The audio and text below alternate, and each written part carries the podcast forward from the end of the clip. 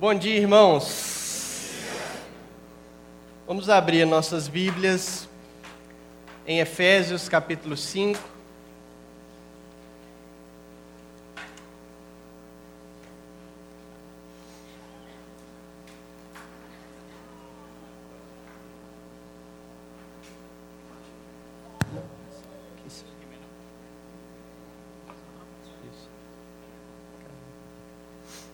Efésios capítulo 5. Continuando o texto da semana passada. Hoje, então, a partir do verso 18.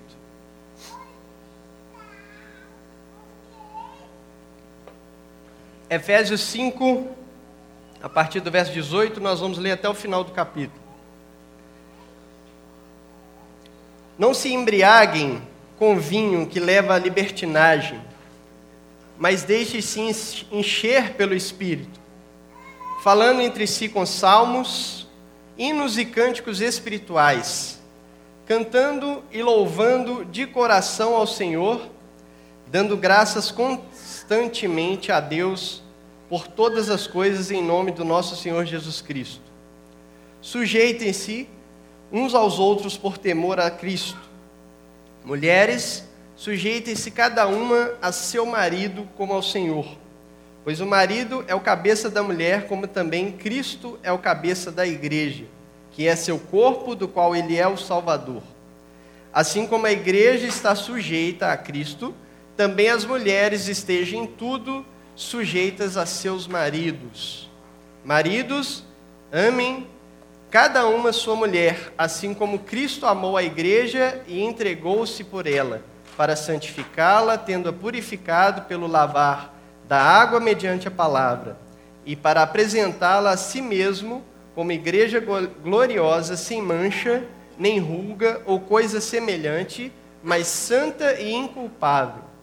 Da mesma forma, os maridos devem amar cada um a sua mulher como a seu próprio corpo. Quem ama sua mulher ama a si mesmo. Além do mais, ninguém jamais odiou o seu próprio corpo. Antes o alimenta e dele cuida, como também Cristo faz com a igreja, pois somos membros do seu corpo. Por essa razão, o homem deixará pai e mãe e se unirá à sua mulher, e os dois se tornarão uma só carne. Este é um mistério profundo, refiro-me, porém, a Cristo e à igreja. Portanto, cada um de vocês também ame a sua mulher como a si mesmo, e a mulher trate o marido com todo respeito. É aqui a palavra do Senhor. Vamos orar. Pai Celeste, pedimos a tua graça nessa manhã. Pedimos que o Senhor venha encher esse lugar da tua presença, mas especialmente com sabedoria e entendimento da nossa parte. Que o teu Espírito ilumine, ó Deus, as nossas vidas nessa manhã, de modo tal que o nosso coração seja atingido pela tua palavra. E que essa palavra venha frutificar nas nossas vidas, para que nós sejamos, como igreja e como famílias, expressão de quem o Senhor é. Em nome de Jesus. Amém.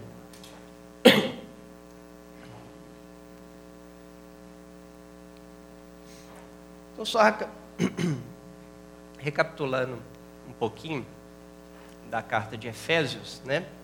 Lembre, carta, as cartas de Paulo geralmente elas são muito bem divididas, né? Então Paulo ele apresenta é, uma parte inicialmente bastante teológica, né? É, vamos colocar assim, bastante teórica a respeito de Deus, a respeito né, do, dos ensinos que, de, que ele tem e que ele quer levar para o público para qual ele está escrevendo, e depois então ele vem com uma parte mais prática. Né? E não é diferente na carta aos Efésios, isso aí eu até já falei para vocês semana passada. O propósito da carta de Efésios que Paulo escreve para né, o, o pessoal que morava lá em Éfeso era o de mostrar para a igreja como é ser a igreja. Ou então, nas palavras do, do John Stott, né? Em como ser a nova sociedade de Deus. Então, Paulo faz toda essa abrangência, né? Ele, ele inicialmente na carta ele apresenta o plano da redenção, ele apresenta os movimentos que a Trindade fez em nosso favor. Né? Ele diz que nós estávamos mortos em nossos delitos e pecados. Éramos escravos da nossa natureza que é caída contrária a Deus. Também seguíamos, andávamos segundo o curso desse mundo, que também possui valores contrários a Deus, e éramos prisioneiros do diabo por isso estávamos então sobre sob a ira, né? Ele fala, ele usa um termo lá no capítulo 2 que éramos filhos da ira. Então, com seu ele passa a apresentar que o impressionante, infinito e ousado amor de Deus alcançou as nossas vidas, né? Com grande amor, né, com esse imenso amor com que Deus nos amou, Ele nos deu vida. E junto com Cristo, ressuscitou-nos com Cristo e nos fez assentar com Ele nas regiões celestiais em Cristo. A partir desse preâmbulo aqui, então, é como se ele, na segunda parte da carta, nos dissesse: vivam a partir disso. Vivam de modo digno da sua vocação. Qual é a nossa vocação? A nossa vocação é exatamente ser essa sociedade segundo Deus, é expressar a Deus nessa terra. Então vivam a partir disso. E aí ele então traz diversas características que precisam ir manifestando nas nossas vidas. Né? Ele, no capítulo 4 ele fala da unidade, ele fala é, que nós devemos chegar até exatamente esse alvo né, de, de expressar a Cristo, fala diversos é, diversas características, né? Não roube, mas trabalhe. E, né? e é interessante que ele faz nesses contrapontos, é, é, ele coloca, tipo assim, se você antes ia subtrair de alguém, não, agora você vai trabalhar para ter com que dar a alguém. Então ele fala que a igreja deve ser exatamente o movimento oposto. Né? Alguns chamam isso de contracultura. Né? Então, no final das contas, é o que? É imitar a Deus, né? ter é, é sermos luz para esse mundo, para que a gente possa, então, é, fazer a vontade de Deus e ser expressão de Deus nesse mundo. E aí agora, Paulo caminha um pouco mais. Né? Ele vai tratar é, de relações um pouco mais íntimas nossas. Tudo isso nesse é, preâmbulo aí né, tendo isso em vista, né, como imitar a Deus. Só que aqui, a partir de agora, ele vai tratar de três relações mais íntimas que nós temos, que são o marido e a mulher, os pais e os filhos, patrão e empregado. Né? Esses dois últimos, semana que vem o Pipo dá conta deles, porque hoje tem muita coisa já para falar aqui. Né? É, e ele nos dá então uma chave que norteia essas relações. Né? E na verdade que norteia toda a nossa vida a partir disso. Essa chave está exatamente aí no capítulo, no versículo 18. Não se embriaguem com vinho que leva à libertinagem, mas deixem-se encher pelo Espírito. Esse versículo, esse versículo aqui eu preciso fazer duas ressalvas para a gente poder é, entendê-lo melhor. Né? Essa ideia de embriaguez aí, né, que Paulo faz um contraste né, entre a embriaguez do vinho com o ser cheio do Espírito. Né? E esse contraste, claro que tem um propósito. Paulo estava aqui falando para uma cultura que tinha diversos cultos, né? era, era é, politeísta, e então aqui, provavelmente, ele está se referindo a, do culto a Dionísio, com essa, nessa questão da embriaguez do vinho. Por quê? Porque Dionísio, ou como alguns conhecem, né, no seu nome é, romano, que é Baco, né, o deus da, do, da embriaguez mesmo, dos excessos, inclusive os excessos sexuais. Né? E lá no culto a Dionísio, as pessoas então enchiam a cara para então serem o oráculo do Deus. Né? Então ele está exatamente fazendo esse contraponto. É, e, e, e para vocês terem uma ideia, a palavra bacanal vem exatamente da ideia é, do, do, culto, era o nome dado ao culto ao Deus Baco. Então aí vocês, eu usei a palavra que vocês já sabem o que, que é. né? Então é isso aí que Paulo está trazendo a ideia. Como se ele falasse assim: olha, não tomem vinho como se vocês estivessem em uma festa de Baco. Antes, encham-se do Espírito. É, e é porque exatamente por isso ele fala que a embriaguez leva à libertinagem, né? porque a festa era regada a bebedeira e orgias. Né? A, a Bíblia, no entanto, eu vou falar um negócio aqui porque é necessário. A Bíblia não proíbe o consumo de bebida alcoólica. Isso aí ela não proíbe.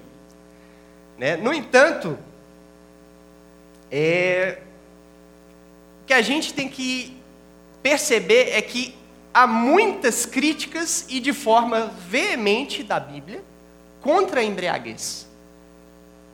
Então ela até não proíbe, né, não fala, você não pode beber. Mas ela faz críticas de maneiras bem veementes à embriaguez. Essa aqui, ó, esse versículo é uma delas. Né? Nós somos aí conhecidos pelo povo que não bebe, né? Aí, na, na nossa nação, crente, não, quem é o crente? Crente é aquele que não bebe, né? Só que o pessoal, a gente não bebe simplesmente por uma questão religiosa. A gente é mais inteligente que isso, né? A gente, verdade, estamos num contexto em que a nossa sociedade, a, o alcoolismo, né, ele, pelo menos há, há, décadas atrás, acredito que hoje também, né, é, é, ele era meio sintomático. Né, havia um problema muito grande. Né, quantas famílias não foram destruídas? Quantas famílias não têm problema? Não tem pessoas que têm problemas com o alcoolismo? Então, na, no, no Brasil, né, nós temos esse, essa dificuldade de, de, de, casos de famílias sendo destroçadas pelo álcool. É, além disso, o álcool aqui sempre foi associado à vida, eu vou usar o termo aqui, talvez ele esteja errado, mas é de senso comum, a vida boêmia. Né? Ou seja, aquela vida em que a pessoa sentava numa rodinha de samba, nos bares, se divertia, e esses bares, pelo, pelo menos é na, mais na antiguidade, eram próximos a prostíbulos. Então, a associação é exatamente essa. É curioso você notar, por exemplo, que as propagandas de cerveja têm sempre uma mulher ali, né? É, é menos vestida, né? na Europa, já não é assim, as propagandas europeias. Pega a propaganda da Heineken, sempre associada a futebol. Não, não precisa desse apelativo né? Mas aqui no Brasil a ideia é exatamente essa. Então a gente quer desassociar-nos dessa cultura. É por isso que a gente evita beber, né? Então estou aqui hoje falando para você que você não está liberado para beber, tá bom? Por quê? Porque você está inserido numa cultura. Você está inserido numa cultura. Você tem que perceber a sua cultura.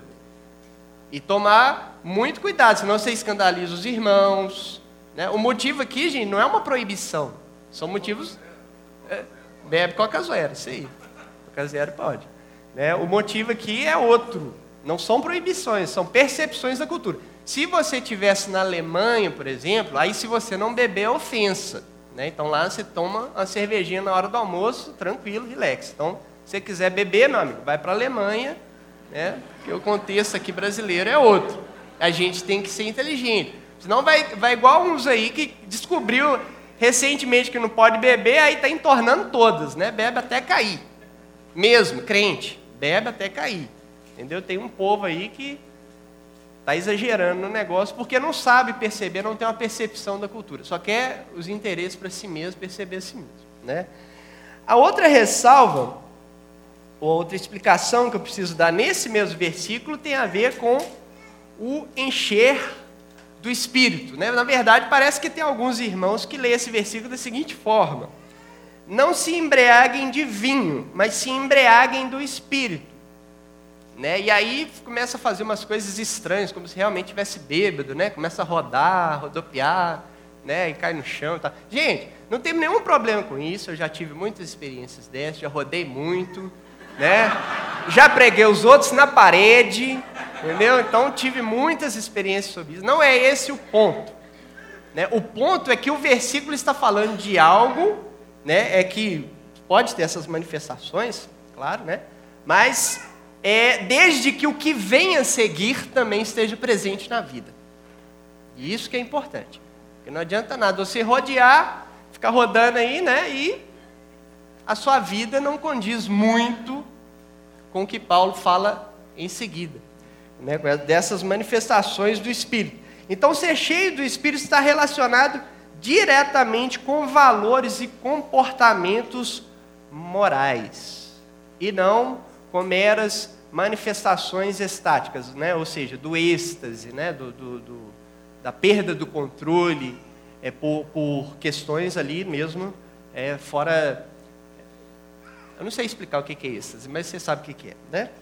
Então é isso. E aí, então, é, é o que segue agora. É, então, Paulo, nos versos 19 e 20, apresenta, fala o seguinte: né? Então, encham-se do espírito falando entre si com salmos, hinos e cânticos espirituais, cantando e louvando de coração o Senhor, dando graças constantemente a Deus Pai por todas as coisas, em nome de nosso Senhor Jesus Cristo. Né? O, o, o, crente ele gosta de cantar. Né? Eu estava lendo aqui, eu estava lembrando.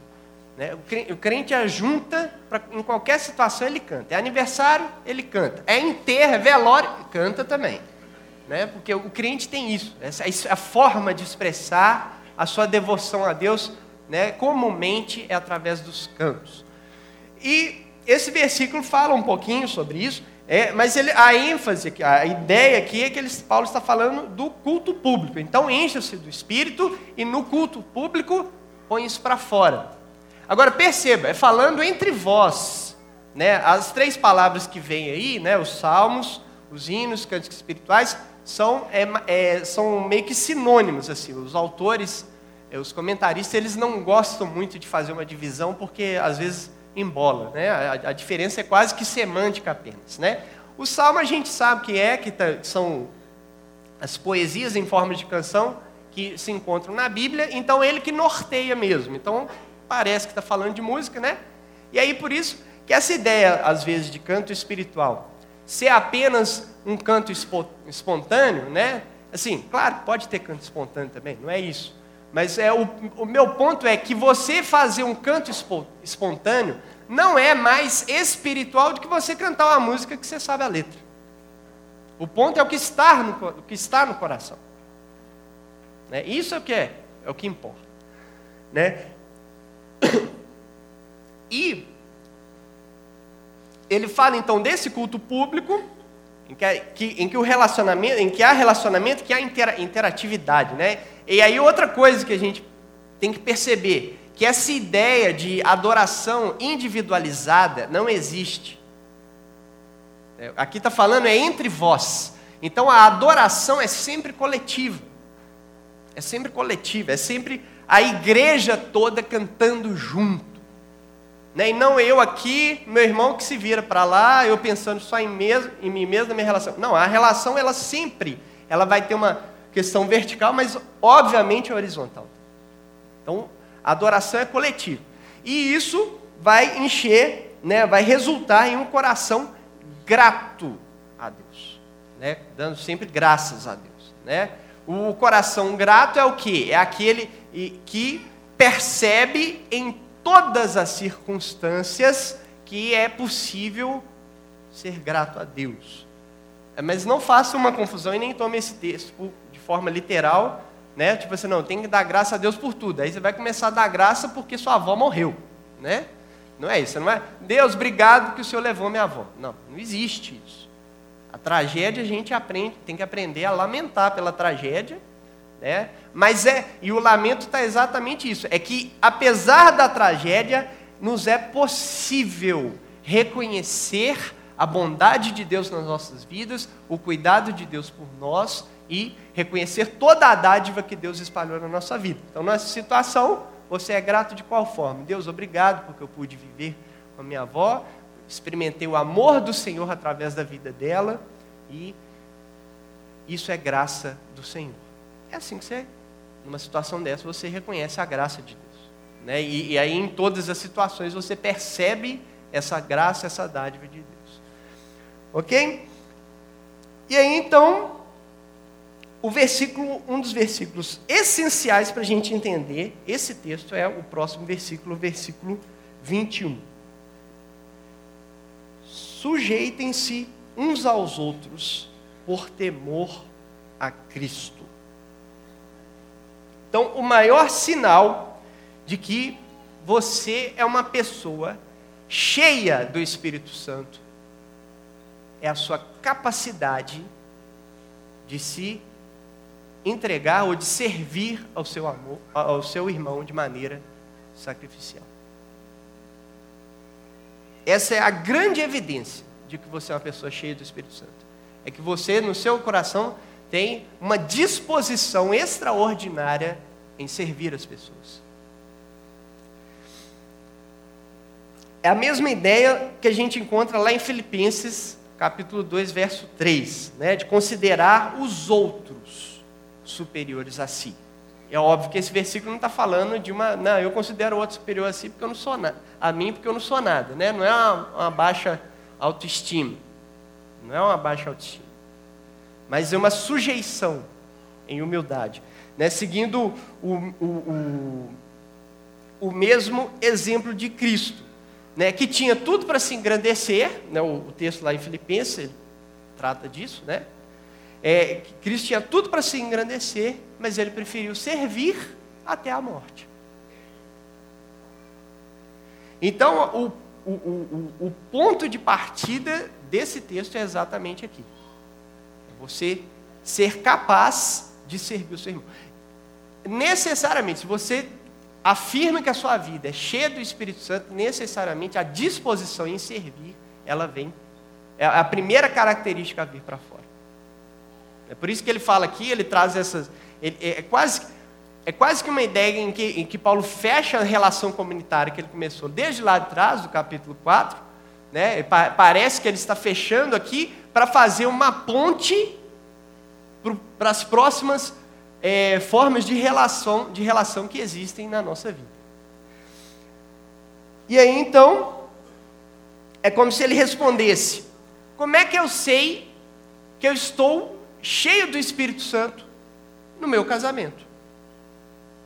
E aí agora ele vai responder primeiro para as mulheres, né? Porque esse negócio de primeiras damas vem desde a época de Paulo. Né? Mulheres, sujeitem-se a seus maridos como ao Senhor.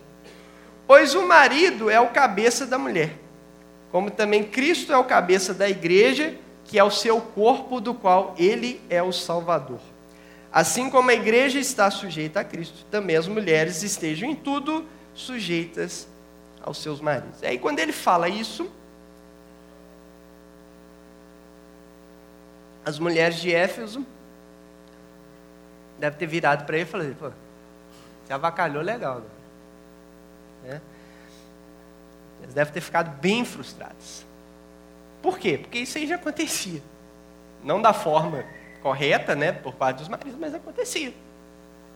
Né? Então eles devem ter virado para Paulo e falado assim, pô Paulo, achei que o evangelho iria dignificar as mulheres, né, ia colocar elas num status é, superior do que elas se encontram hoje. Né? Nós, nós somos massacradas há milênios. Em todas as culturas, a gente não é nem considerado cidadã, podemos nem votar. E aí você fala que a gente deve permanecer do jeito que a gente está. Né? A gente tem que ser submisso, é isso que você está falando, Paulo? Então, assim, esse era o ponto. Era isso. E se a gente levar em consideração a história, né, de fato, as mulheres, ao longo da história, foram sempre é, considerados seres inferiores. Né? Na cultura grega, alguns filósofos gregos consideravam que a mulher não tinha nem alma. Era só um ser ali abaixo do homem. Então fica uma, ficou uma coisa estranha. Então aparentemente nada mudou. Só que, olha que interessante, isso agora vai falar mais para a nossa época. Paulo está corrigindo também, além dele, ele, ele, traz ali, ele vai trazer, óbvio, correção para mulheres, não fiquem ansiosas, vai ter a correção para os homens, né? Mas a princípio ele traz uma correção de algo que aconteceu desde lá de trás, no Gênesis. Né? Quando há é, a queda, há uma desorientação na relação entre homem e mulher. Paulo está reorientando isso. Né? Então, quando Deus fala assim, lá em Gênesis 3,16, ele fala para a mulher: O seu desejo será para o teu marido e ele te dominará. Como é que a gente geralmente entende esse versículo? A gente entende sim, que a mulher vai ficar apaixonada pelo marido, vai fazer tudo para ele, ele vai ser um ingrato, mal educado, vai maltratar ela. Esse é o senso comum de entender esse versículo. Mas tem uma coisa interessante aí, porque num texto, é, logo em seguida, ali no capítulo 7, é, 4, o verso 7, Deus fala assim para Caim: O pecado o ameaça a porta, ele deseja conquistá-lo, mas você deve dominá-lo. No hebraico, as frases dos dois versículos né, são idênticas. Idênticas. O que, que isso significa? Que quando fala que o desejo da mulher será para o marido, não é para no sentido de em favor, é para tomar a relação. Para conquistar, para dominar o marido. E qual que é a reação do marido em que há uma mulher dominadora nos tempos antigos? O marido reage. Ele é mais forte, né? Ele se impõe fisicamente. Então a mulher levanta a voz, eu discordo de você. Ele vai e desce a mão na cara dela, está tudo resolvido, ela nunca mais vai levantar a voz para ele. Então o que Paulo está regulando na relação é exatamente isso. Né? É... Porque ali na maldição criou-se uma luta entre homens e mulheres. As mulheres se atrevem contra os maridos e os maridos reagem de forma violenta. Isso aí, ao longo da história, né? não precisa nem fazer muito esforço para comprovar que é o que acontece. Qualquer reação da mulher, a imposição pela violência. Né? Então, é por isso que Paulo vira agora para os homens, e, e percebe aí que ele gasta um pouquinho mais de tempo né? Ele vira para os homens e fala, né, a partir do, do verso 25: Maridos, amem suas mulheres, assim como Cristo amou a igreja e entregou-se a si mesmo por ela, para santificá-la, tendo-a purificado pelo lavar da água mediante a palavra e apresentá-la a si mesmo como igreja gloriosa, sem mancha nem ruga ou coisa semelhante, mas santa e inculpável. Da mesma forma, os maridos devem amar suas mulheres como a seus próprios corpos. Quem ama sua mulher, ama a si mesmo. Além do mais, ninguém jamais odiou seu próprio corpo. Antes o alimenta e dele cuida, como também Cristo faz com a igreja. Nesse texto, então, de, de, Efésios, o que é escandaloso é exatamente essa parte. Né? Paulo está trazendo ali para uma sociedade machista e exclusivista que o marido deveria amar a sua esposa de maneira sacrificial. Ele deveria né? O modelo que, que, que, que Paulo está ordenando aqui para os maridos é o modelo de Cristo. Né? O marido deve se entregar para a mulher de maneira sacrificial, exatamente como Cristo fez pela sua esposa, que é a igreja. É o que Adão deveria ter feito. Era o que Adão deveria ter feito. Se a gente fizer uma, uma suposição aqui, o texto bíblico na, na, na, no momento da queda só apresenta Adão no momento ali que ele comeu o fruto. Então, assim, tem uma dúvida se Adão estava presente ali no, no diálogo da mulher com a serpente ou não. Não importa. O que importa é o seguinte: se ele estava, ele ficou omisso, se ele chegou depois, ele sabia exatamente o que ele tinha que ter feito. Ele sabia exatamente o que Eva tinha feito e ele sabia exatamente o que fazer. Só que ele não fez, ele tomou partido com ela. Né? Então, é como se Adão chegasse para Deus, Deus virasse para Adão e falasse: Olha, ela comeu do fruto que eu proibi, Adão. Ela, vai, ela precisa morrer. Porque isso é um pecado contra mim. O Adão deveria ter levantado não, não, eu morro por ela. Eu morro por ela. E aí o Senhor restaura ela através do meu sacrifício. É exatamente o que Cristo fez. Exatamente o que Cristo fez por nós. Por isso que esse é o modelo. Né? O amor, ele não faz nem o que o outro quer e nem o que eu mesmo quero. O amor faz o que é certo. O que é certo. E muitas vezes fazer o que é certo significa não fazer a vontade do outro. E muitas vezes, talvez a maioria, não fazer a minha própria vontade. Então o amor faz o que é certo. Né? Então Paulo traz esse modelo para nós.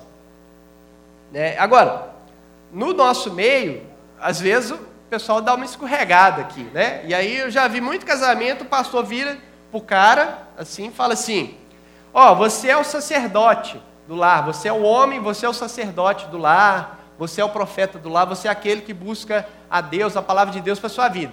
Aí vira para a mulher e fala: e você é submissa a ele é uma escorregada e tanto, porque desde a reforma, né, os reformadores recuperaram um princípio chamado sacerdócio universal dos santos, que é quando o, o, o Pedro fala lá que nós somos uma nação santa, sacerdócio real, e ali está incluído homem e mulher. Então a mulher também, ela é sacerdotisa e profetiza do lar. Não há essa divisão de função nesse sentido. Aqui. Né? Então, é, é... bom, agora já falei bastante, está todo mundo curioso. Beleza, e como é que fica então os papéis? Né? Como é que então a gente define os papéis no casamento? Primeira coisa, o versículo que norteia é o versículo 21. Sujeitem-se uns aos outros. Né? A sua Bíblia, ela tem uma divisão aí. Né? Geralmente sua, a, as Bíblias colocam uma divisão aí entre o versículo 21 e o versículo 22. A gente acha que mudou de assunto. Não, é tudo, faz parte do mesmo texto. É só para você ter uma curiosidade, essas divisões aí foram inseridas bem depois que o texto bíblico estava escrito. Aliás, sua, né, quando Paulo escreveu, ele não escreve assim, capítulo 1, tal, versículo 1, aí escreve, tá. não, versículos, capítulos, tudo foram inseridos posteriormente para organizar, facilitar, para a gente poder encontrar as referências, né? E essas divisões, às vezes, elas ajudam, nesse caso aqui, elas nos atrapalham um pouco de entender que esses versículos todos, é por isso que nós dividimos aqui na pregação o texto dessa forma, esses versículos todos estão correlacionados. Então, o ponto de partida é sujeitem-se uns aos outros.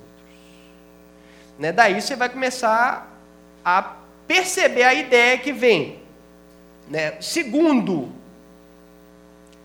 então, mulher, por causa da queda, As mulheres, então, têm o desejo de controlar tudo, de mandar tudo e de assumir o controle.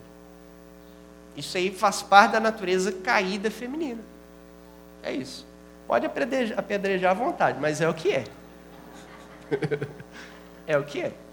Né? é. O pastor Jeremias da oitava, ele falou uma vez assim para mim, que todo homem bem casado, a mulher manda nele 80%. E não dá problema. Só dá problema que ela quer mandar nos outros 20.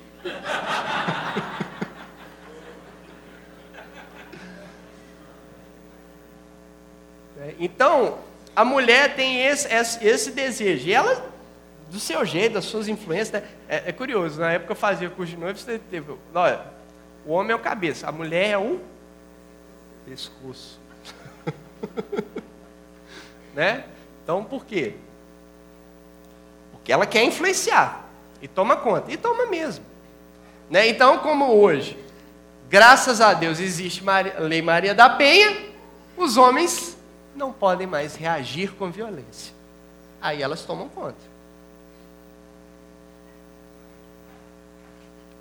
E esse é o problema. Porque quando a mulher quer tomar conta, ela está simplesmente fazendo aquilo, né, ou corroborando com a maldição que existe lá desde o Éden. Né? Então, é, quando Paulo vira para a mulher e fala, sejam submissas, é como se ele falasse assim: olha, é, não façam isso, não tentem tomar o controle, não tentem tomar o controle, porque vocês vão estar fazendo exatamente a vontade da carne. Está falando para as mulheres. Né? Quando vocês tentam tomar o controle da relação nas mãos, vocês estão fazendo vontade da sua carne.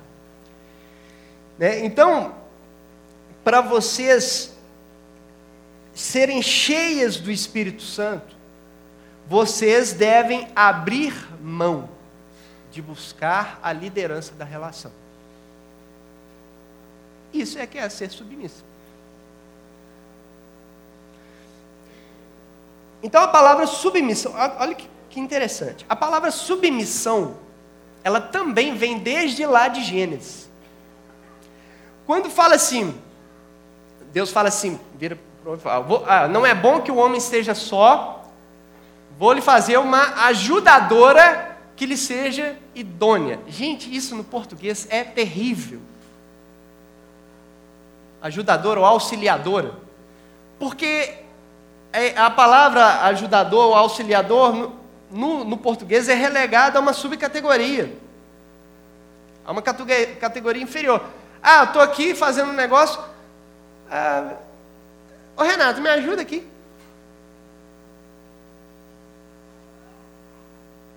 Não é isso.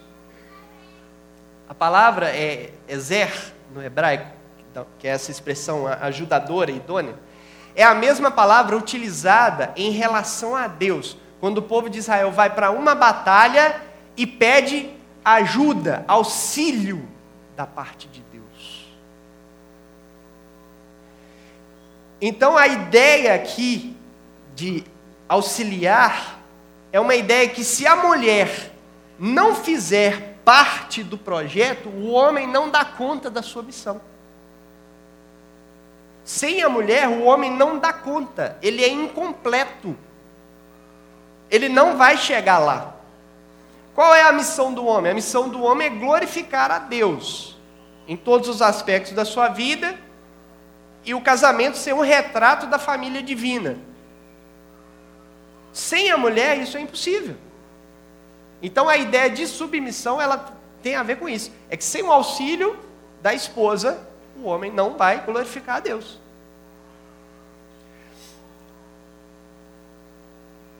Agora, e a missão, né? E o papel do homem?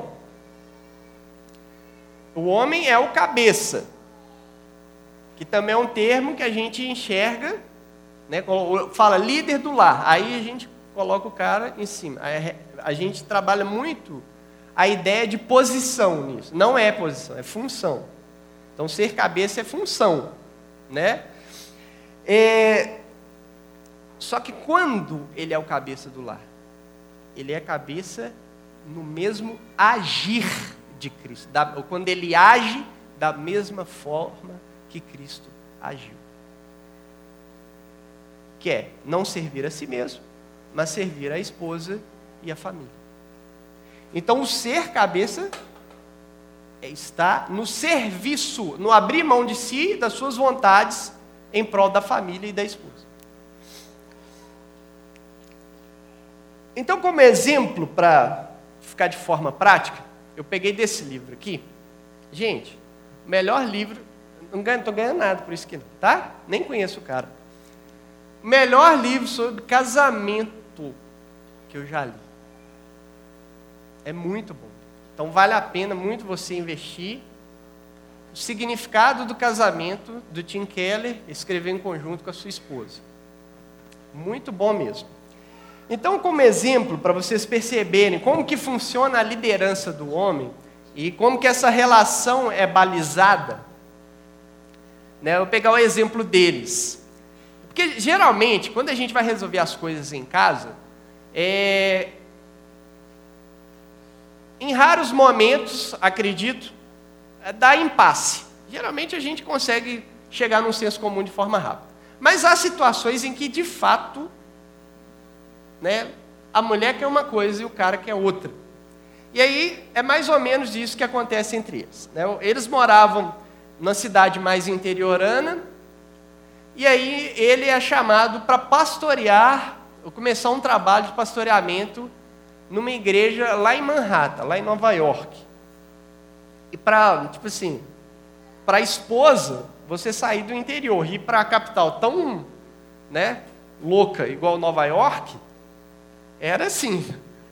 Meu Deus, nunca serão. Para mim, de jeito nenhum. Né? Então eles chegaram nesse impasse. E olha que interessante. Ele vira para ela e fala para ela assim: Olha, se você não quiser ir, a gente não vai. Aí ela vira para ele e fala assim: De jeito nenhum. De jeito nenhum. Você é que é o, o líder da nossa família.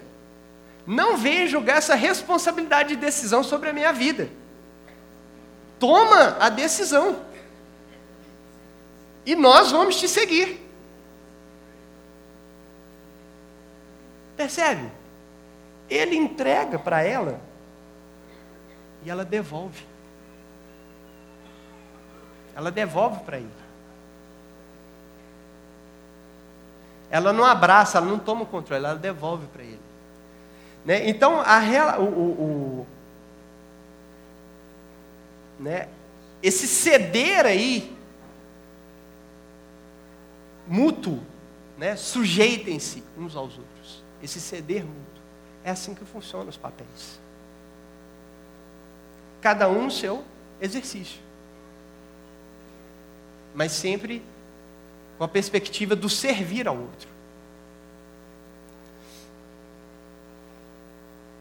Aí, enfim, né, nenhum momento eles tiram vantagem um do outro. Nenhum momento eles querem fazer a sua vontade de forma egoísta. Sempre o, o parâmetro é o outro, é o bem do outro, o benefício ao outro, é o serviço. Agora, a maioria aqui no culto da manhã é casada. Mas e o solteiro?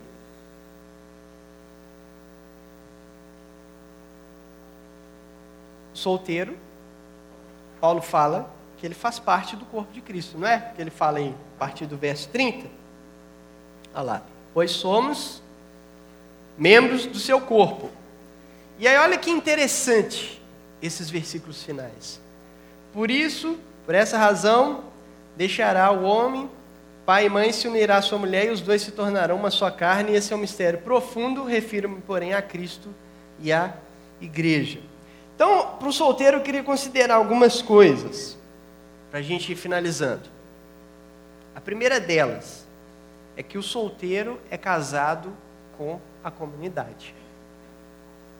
Se ele faz parte do corpo de Cristo, ele então as suas forças, o seu empenho está em satisfazer a comunidade. Segundo, o solteiro precisa entender que casamento não é redentivo. Não é redentivo. Ou seja, você não vai ser plenamente realizado só se você se casar. Isso é uma mentira. Não é assim que funciona. Casamento não é redentivo. A sua realização só acontece em Deus. E é importante aproveitar o momento em que você está sozinho para investir suas energias no serviço aos irmãos, a Deus e ao próximo. Terceiro ponto é que celibato não pressupõe necessariamente ausência de vontade de casar.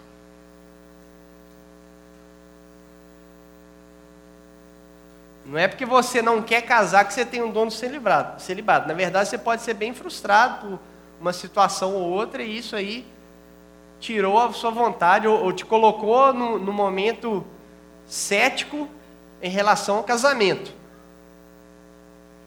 Isso é outra história. Né? O ponto é exatamente esse: é que no momento que estamos sozinhos, esse é o momento da gente focar no serviço. Que inclusive o celibato pode ser até mesmo circunstancial. Foi só pode ser só um momento, um grande momento, um espaço de tempo da sua vida e mais à frente, como alguns é, que a gente conhece, casaram mais velhos. 50, 60 anos. Então não podemos colocar o casamento também num aspecto redentivo.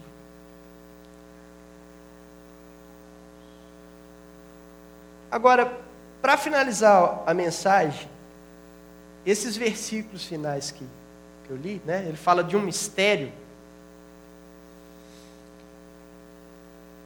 esse mistério aí do casamento de Cristo com a igreja que ele coloca.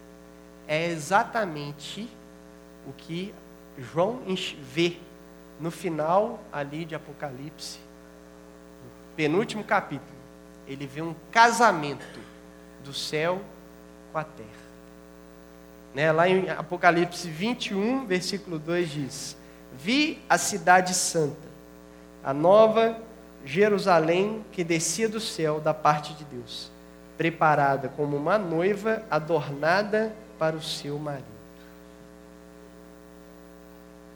Perceba que o casamento, então, ele é muito mais do que estar junto com uma pessoa. É algo que aponta, é um tipo daquilo que vai acontecer no final da história. No final da história, o noivo vai receber a sua noiva. Cristo vai receber a sua igreja como esposa. E esse casamento se consumará fechando a história, na qual nós eternamente estaremos vivendo com Ele. Amém?